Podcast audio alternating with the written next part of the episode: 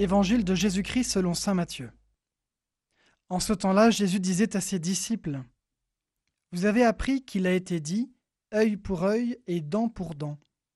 Eh bien, moi je vous dis de ne pas riposter aux méchants. Mais si quelqu'un te gifle sur la joue droite, tends-lui encore l'autre.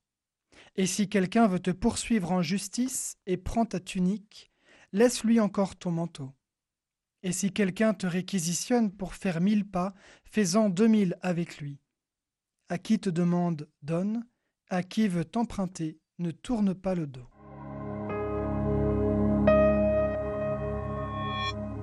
L'Église nous propose, dans les lectures de l'Évangile de Matthieu de cette semaine, un fil conducteur. Un thème qui s'engage de manière frappante est celle de la nouveauté radicale du royaume du Christ. Il est nouveau dans son principe, celui de la pratique de la charité qui doit aller jusqu'à l'amour de ses ennemis. Il est nouveau en ce qui concerne les intentions qui doivent motiver toutes nos actions, nous l'entendrons mercredi. Il est nouveau en la manière dont nous devons prier notre Père dans le ciel, ce sera pour jeudi. Et enfin, il est nouveau à cause des demandes radicales qu'il fait aux disciples du Christ. Nous devons faire de ce royaume notre seul trésor, et nous l'entendrons vendredi, et le rechercher par-dessus toute autre chose sans nous préoccuper du reste. Aujourd'hui, Jésus nous enseigne que l'on dépasse la haine avec le pardon. La loi du talion, œil pour œil, dent pour dent, était à l'époque une mesure de progrès, car elle limitait le droit à la vengeance à une proportion équilibrée.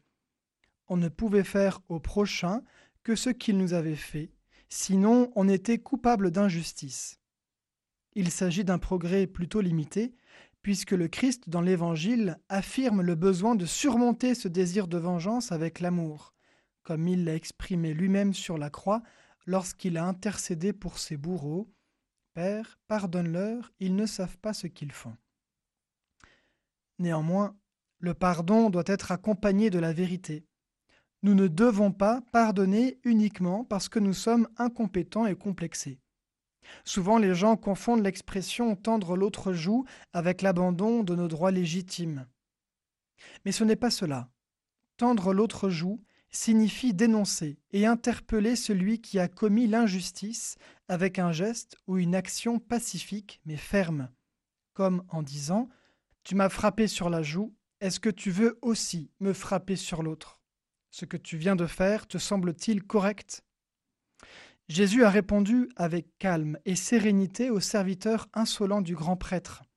Si j'ai mal parlé, montre ce que j'ai dit de mal, mais si j'ai bien parlé, pourquoi me frappes-tu? Nous voyons donc quelle doit être la conduite du chrétien. Ne jamais chercher la vengeance, mais rester ferme, être ouvert au pardon et dire les choses clairement.